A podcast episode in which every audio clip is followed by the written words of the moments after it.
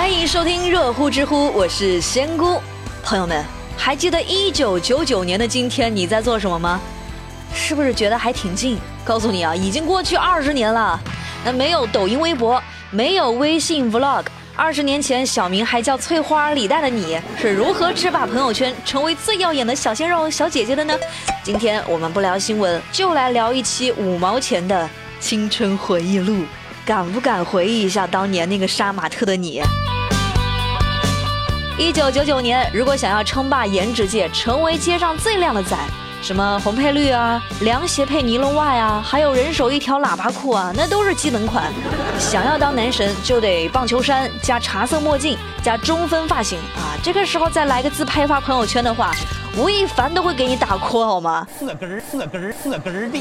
那女生想要媲美女神杨钰莹的话，就一定要拥有双排扣毛呢大衣加马丁靴。这个打扮是不是现在翻一下你的相册都能找到同款呢？千万不要嫌老土啊！二十年后的现在，你再看一下时尚杂志，又开始流行了。那如果你跟我一样，当年还只是个宝宝的话，现在就可以起身请教一下你爸妈，什么是时尚啊？那他们会作为上世纪的弄潮儿和新一届的带货王，带你引领潮流的。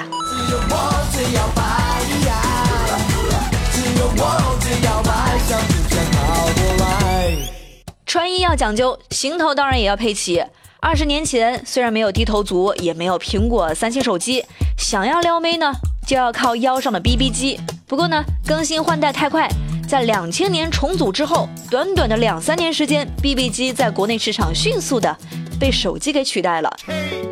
同时，在九九年的二月份，国内一项更高级的聊天工具诞生了，腾讯开发出了一款即时通信服务 OICQ，是不是听起来挺熟悉？它就是 QQ 的前身，在上线不到一年，用户注册数就突破了百万。那没有过隐身、下线、上线的青春，那都是不完整的青春。像现在零零后的小孩都在 KTV 整上什么学猫叫、纸短情长、我们不一样这些最火的歌。二十年前的中华小曲库，只要凭借刚出道的周杰伦、梁静茹、孙燕姿、萧亚轩、五月天的歌，也能在亲朋好友的局上独领风骚。再不济也会来一首九九年春晚蔡国庆唱火的那种《常回家看看》吧。这当年这首歌唱出了多少人的心声啊！然而直到今天，《常回家看看》，唉。依然是多数人的期望而已啊。呃不要装作你没有听过的样子啊。我现在就来帮你强行回忆。Music 常回家看看回家看看哪怕帮妈妈刷刷筷子洗洗碗老人不图儿女为家做多大贡献呀一辈子不容易就图